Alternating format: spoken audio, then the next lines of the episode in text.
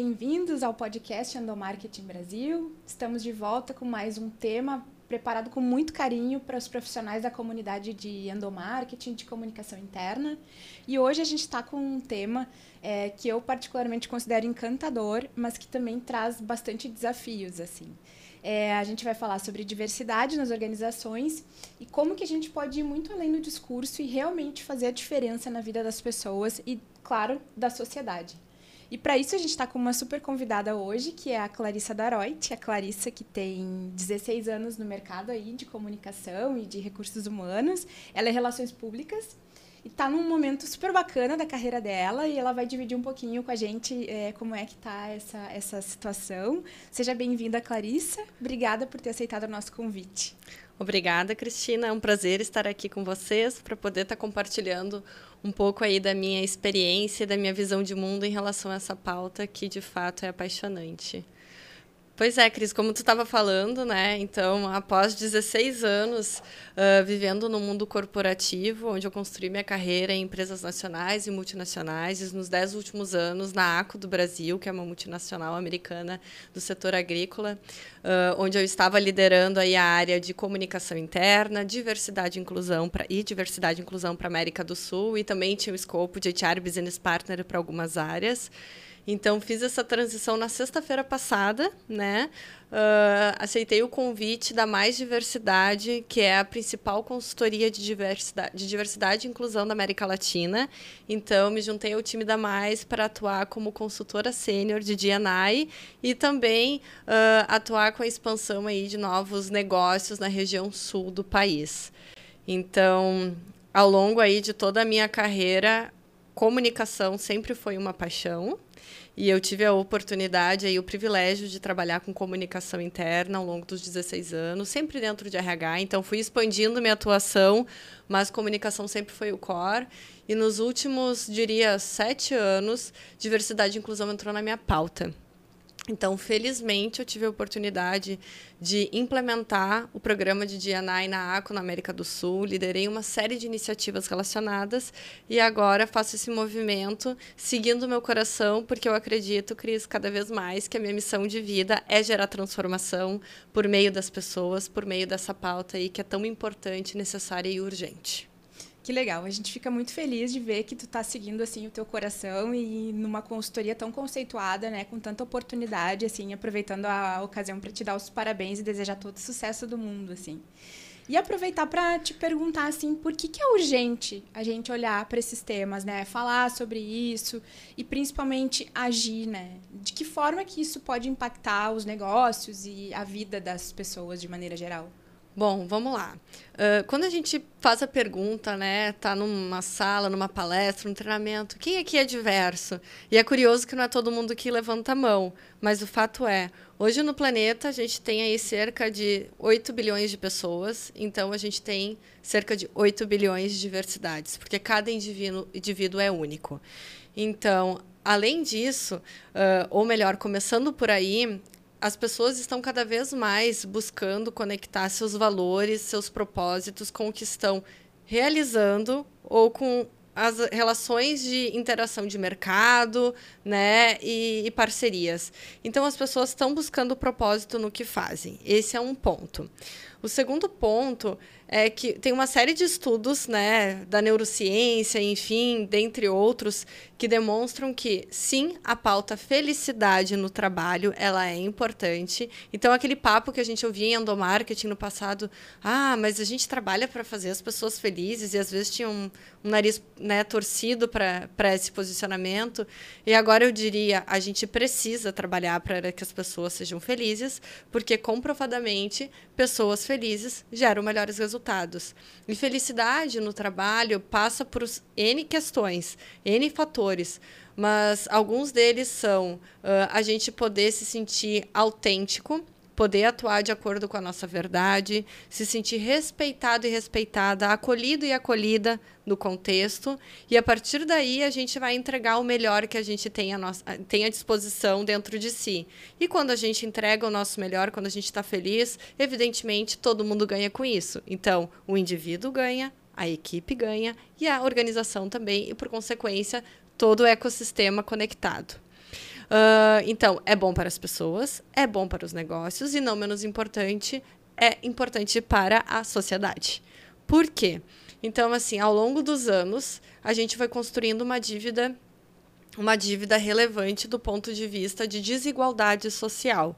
Então, quando a gente fala de grupos uh, subrepresentados ou minorizados, não são de minoria uh, ou subrepresentatividade de quantidade, né? Uh, mas a gente fala sobre poder e atuação. Então, oportunidades de oportunidades. Vezes, né? Então, quando a gente fala, ah, precisamos trabalhar o equilíbrio de homens e mulheres, né, em posição de liderança. Por que, que essa pauta existe? Porque existe realmente essa diferença e todo um contexto histórico de sociedade que durante muito tempo as mulheres não tinham não tinham vez, não tinham voz. Então a gente tem uma dívida histórica em relação a todo esse aspecto e todas essas pessoas estão coexistindo, que também é papel das organizações atuarem, porque no final do dia, né, as organizações são um reflexo da sociedade, tem uma amostra da sociedade e tem um impacto importante nesse contexto também. Então, para a sociedade evoluir, as organizações também têm esse papel se é que é possível resumir, né? Mas por onde que se começa, né? Como a pessoa como um profissional de comunicação, assim, é que deseja liderar ou provocar essa transformação na sua ah, organização, né? Ou então entender o nível de maturidade para daí então agir. Uhum. A, a, pergunta de um milhão, Cris. Né? Por onde começa? Gente, não tem uh, resposta certa ou errada, né? Para cada situação é uma situação. Mas, assim, eu diria que existe a resposta para as pessoas profissionais de comunicação e para as organizações. Para as pessoas profissionais de comunicação, eu recomendaria que, primeiro, se apropriem do conteúdo, estudem, leiam, né, interajam com pessoas que estão aí tocando na pauta. Uh, já aproveito para recomendar um podcast também, o um podcast da Mais Diversidade, que tem muito conteúdo sobre diversidade e inclusão, inclusive sobre conteúdo de comunicação orientado para isso, então fica a dica. Mas, assim, profissionais de comunicação, essas pessoas precisam se apropriar da pauta para que possam começar a introduzir nas suas práticas. Uhum. Então, quando eu falo em práticas, é uh, adotar a comunicação neutra, adotar a comunicação inclusiva, fazer um mapeamento de públicos que vai além do default que a gente faz né, quando está olhando para a comunicação interna em endomarketing, observar as pessoas nas suas individualidades. Isso é fundamental para colocar a pauta na mesa e começar a gerar conscientização.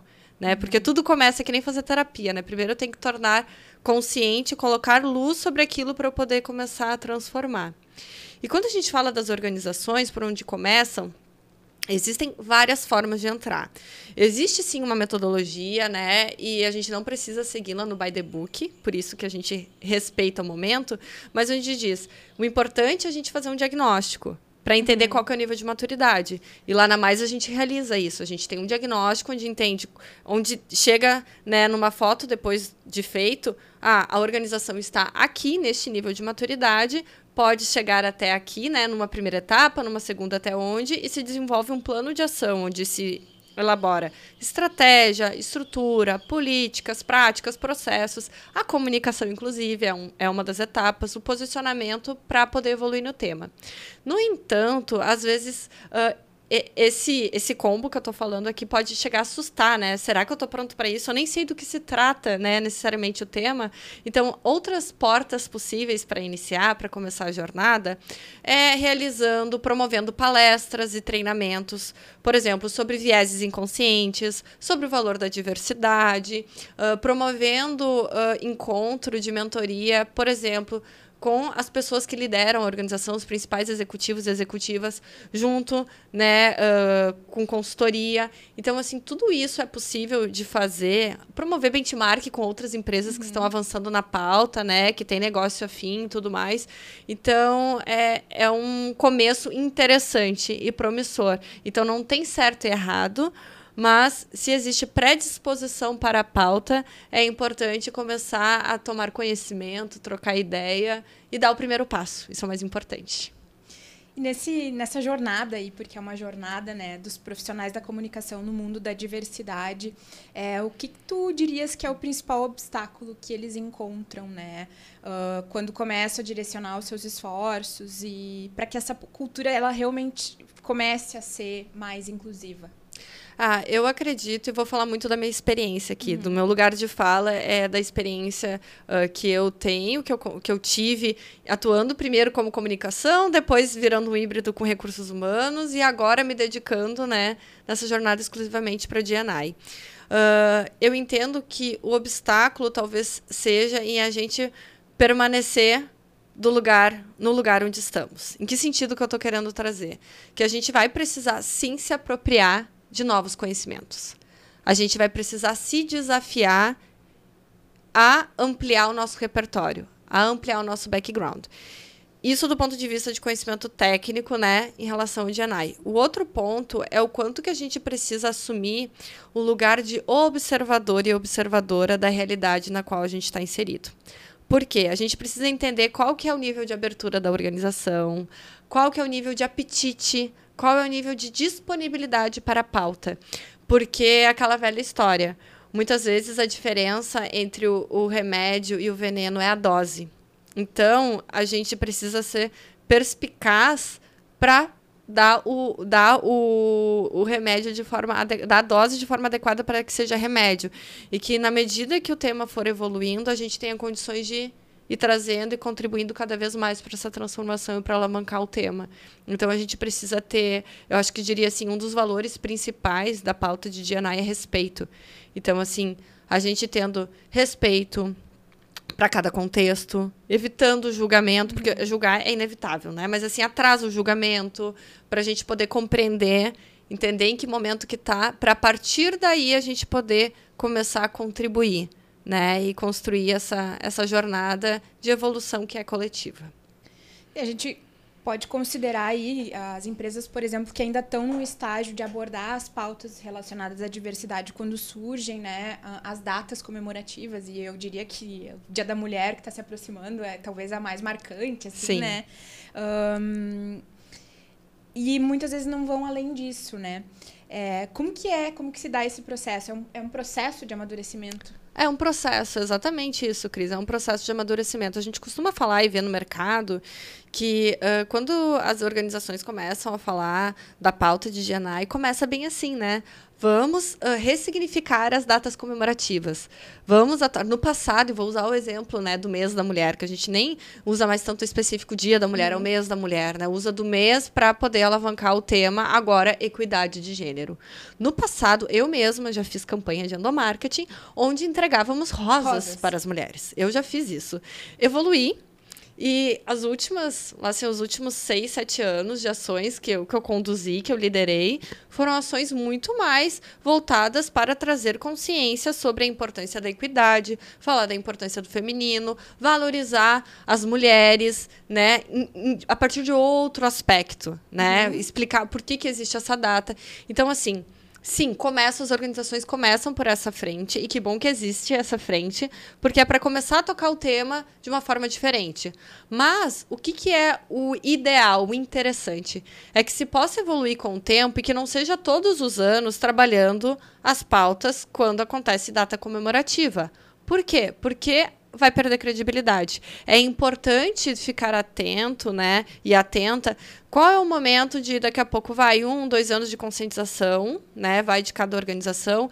Tá, agora a gente precisa fazer uma virada e transformar isso em estratégia, transformar isso em metas, transformar isso em políticas práticas e processos, para que então a pauta ganhe corpo dentro da organização, entregue resultado de fato para as pessoas que fazem parte da organização e, por consequência, vai impactar nos negócios, os resultados, performance de negócio e vai sustentar a credibilidade.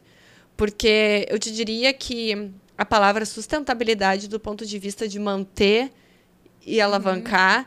ela é fundamental para que a gente consiga seguir transformando e evoluindo quando a gente fala de diversidade e inclusão. Que não é diferente de outras, de outras frentes, né? Mas para a DNI ela é fundamental. O um, que, que chama mais a tua atenção, assim, como profissional da área que já está aí há um tempo no mercado olhando para essas questões, né? Com relação a comportamentos ou vieses que daqui a pouco a gente pode vir a ter, mas que eh, se menospreza ou se ignora. Ah, perguntinha desafiadora, hein, Cris? Vamos lá. Vi... Se é que tem como, né, a é, gente generalizar. Vamos lá, vi... vamos lá. Vamos partir do ponto de partida de que vieses todos temos muitos, né? E a gente fala que são os vieses inconscientes, né? Então a gente precisa se trabalhar se aprofundar na temática para a gente começar a ter mais clareza e se perceber. É, é, muito semelhante ao processo de terapia de autoconhecimento, né? Tu precisa, volto a dizer, tu precisa trazer para a luz para tu observar. Mas quando a gente está falando em relação à atuação das pessoas profissionais de comunicação, uh, eu te diria que a gente precisa cuidar para atuar com a comunicação neutra, a comunicação inclusiva. Vou dar um exemplo, tá? Uh, tu pode reparar que eu estou falando as pessoas profissionais de comunicação Sim. e não falo o profissional de comunicação. Então, linguagem neutra uh, tira essa questão do, do estereótipo de a gente marcar só o gênero masculino na fala. É um exemplo. Então, ao invés de falar líderes, vamos lá, estamos falando de endomarketing aqui, né? Uhum. Uh, ao invés de falar líderes, a gente vai falar lideranças, né? Então, é esse cuidado. E quando eu falo de comunicação inclusiva e falo de mapear os públicos para além do que a gente está fazendo normalmente, uhum. é a gente poder olhar, ah, no mapeamento de público, eu tenho lideranças. Vou dar um exemplo aqui, tá? Tipo, aleatório. Eu tenho lideranças, eu tenho uh, o pessoal uh, do administrativo, eu tenho o pessoal da, fábrica. da fábrica, vamos supor que é uma indústria. Uh, a gente tem o pessoal de campo. Tá, e normalmente a gente para aí, né? Uhum. Tá, mas vem cá. Das pessoas com deficiência, eu tenho pessoas uh, surdas, eu tenho pessoas com deficiência visual, eu tenho pessoas com qualquer outra questão. Né? Enfim, a gente precisa avaliar para saber que estratégia e que adequações que precisamos ter para que a gente inclua todas as pessoas no contexto. Então, acho que é, é de novo, é, é, é, muito mais a respeito de estar muito mais consciente e presente quando a gente estiver fazendo o que e o como para a comunicação. Esse é o exercício. E muito atento para os aprendizados também, né? Porque vamos errar, né? Somos humanos. Sim. Humanos e humanas vamos errar. Então, é. E de tá novo, aprendendo. é um processo. É um processo. É um processo de amadurecimento, né? É, um ponto que tem uh, me chamado a atenção nos últimos tempos é que se começou a acrescentar o termo equidade, uhum. né, à diversidade e inclusão, assim. Né? É, onde é que entra o nosso trabalho nesse sentido? Fala um pouquinho para nós sobre esse termo, assim. Tá. Uh, eu vou parafrasear a Verna Myers, que é VP de Estratégia de Diversidade do Netflix aqui, que diz que diversidade é chamar para festa e inclusão é chamar para dançar, né? Uhum. Tá, então, diversidade eu diria que é quantitativo, certo? É sobre cada indivíduo. E inclusão é sobre o contexto que a gente cria para acolher cada uma dessas diversidades, certo? Que elas podem coexistir. E onde é que entra a equidade? Equidade vem para estabelecer justiça certo? Porque equidade uh, traz uma ideia diferente do que aquela história de que a gente precisa tratar todo mundo igual. Na verdade, não é o adequado tratar todo mundo igual. Porque cada pessoa tem uma história, tem, teve oportunidades distintas. E quando a gente está dentro de uma organização, e aqui eu estou falando de mundo corporativo, né? Está uhum. dentro de uma organização, a gente precisa trabalhar condições para que as pessoas possam partir do mesmo ponto para realizarem suas atividades e poderem competir no sentido positivo, terem condições de competir, seja por um projeto, por cargo, seja o que for, de forma adequada. Então a equidade ela vem para trazer justiça, certo? e não tratar todo mundo igual, mas dar as condições necessárias para que cada grupo, cada indivíduo tenha condições de realizar suas atividades e seus projetos e suas entregas de forma adequada. Então, a equidade está vindo para a mesa e tem muitos programas que já são diversidade, equidade e inclusão, e nós, não somente diversidade e inclusão, porque é necessário colocar luz a respeito disso. Porque não é simplesmente né, trazer para dentro, acolher, tá, mas criar condições para que esses diferentes também possam né, se colocar de uma forma adequada dentro da organização e, sobretudo, justa. Um outro tema que também vem sendo uh, falado ultimamente de uma maneira um pouco mais intensa é a questão das interseccionalidades, né? É, muitas vezes, uh, num processo de amadurecimento, as empresas acabam dividindo né, em pilares é, gênero, raça, culturas. Os grupos é, de afinidade, os né? grupos de afinidades, uhum. exatamente. É, fala um pouquinho da tua experiência nesse sentido para nós e, e, traz uma luz para esse conceito, né? O que, que seria, o que, que como que tu vês a interseccionalidade? É, o que, o que, que acontece? Uh, excelente ponto, Cris. Uh, porque a interseccionalidade é, então, todo esse olhar né, para as diferenças aí sociais e raciais que, que enfim, acabam sendo uh, impactadas por opressão, discriminação, né, por condições né, enfim, menos favorecidas. E as organizações sim começam, e a gente super recomenda, né? Inclusive na Mais, a gente super recomenda dentro da metodologia a criação de grupos de afinidade. É importante para criar espaço né, de diálogo e de construção de melhores condições dentro das organizações para cada uma dessas pautas. No entanto, esse olhar uh, interseccional, então, vou dar um exemplo. Uh, uma mulher pode ser uma mulher, né, o enfim, do gênero, uh, pode ser negra, pode ser trans. Então, sim, tem outras pautas que estão ali conectadas. E esse olhar uh, interseccional permite a gente evoluir na temática de uma forma muito mais potente. Então, não somos caixinhas, é, é, muito complexo achar que um, uma ou duas uh, definições nos formam, né? Então, definir as pessoas é muito complexo. E quanto mais a gente tem esse olhar mais integral de cada indivíduo e entendendo né, quais são as suas histórias, quais são as suas questões, melhores condições a gente vai ter de poder estar tá proporcionando um contexto que seja mais seguro, né, psicologicamente falando, mais inclusivo, mais adequado. Eu te diria, Cris, que no final do dia, uh, diversidade e inclusão como um todo é sobre humanização das relações. E, e, é louco, às vezes, falar isso, né? Pensar no sentido, poxa, uh, somos seres humanos, precisamos falar sobre humanização das relações? Uh, sim, estamos constantemente aprendendo. Então, a gente, a gente precisa trazer essa temática desse ponto de vista para dentro das, das organizações, impactando, então, as pessoas das quais, as, cujas quais fazem parte da organização e, por consequência, a sociedade como um todo. É curioso que, quando a gente iniciou a conversa, foi mais ou menos isso que me passou pela cabeça. Digo, cara, no fim do dia, todo mundo é, é, é ser humano. E como a gente trata os seres humanos de maneiras... Uh, diferentes, né? De, difíceis, assim, uh, pensando nesses grupos que a gente tem dado atenção. E hum, o mundo é assim, que bom que tem pessoas, né? Uh, que nem tu, que estão muito ativamente olhando para essa causa, para essas causas que, que se relacionam, que a gente consiga deixar é, as empresas é, lugares mais humanos e que busquem mais a realização da que busquem mais a realização das pessoas mesmo, né? Ah, isso aí, Cris. É, eu acho que é, é essa, essa é, a, é o desafio, ou diria a missão, né? Se cada, cada indivíduo, cada pessoa puder ser uh, a sua melhor versão, viver a sua verdade, ser autêntico e autêntica, só, só, a, a, a tendência é que tudo dê certo e que a gente tenha uma evolução maior, que as pessoas sejam felizes, que os resultados prosperem e que, por consequência, a sociedade melhore como um todo. Que bacana, muito muito inspiradora essa nossa conversa, Clarice. Eu queria te agradecer mais uma vez é, pela participação, por ter aceitado aqui o nosso convite. É, desejar muito, muito, muito sucesso nessa nova jornada. Conte com a gente aí para o que precisar.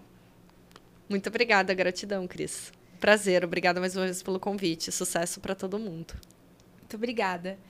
É, encerramos aqui então mais essa edição do podcast Endomarketing Brasil. É, lembrando que sugestões de temas podem ser enviadas para o e-mail é, cristina.wagner.pixmedia.com.br. É, lembrando que lá no blog da Pixmedia tem muito mais conteúdo sobre diversos temas que, que permeiam o mundo da comunicação interna e do endomarketing. É, para quem não ouviu o nosso primeiro episódio, uh, volta lá no, no, no, site do Endomarketing Brasil e escuta, que também está muito bacana. E a gente se vê de novo daqui a 15 dias em mais um episódio. Muito obrigada, até mais.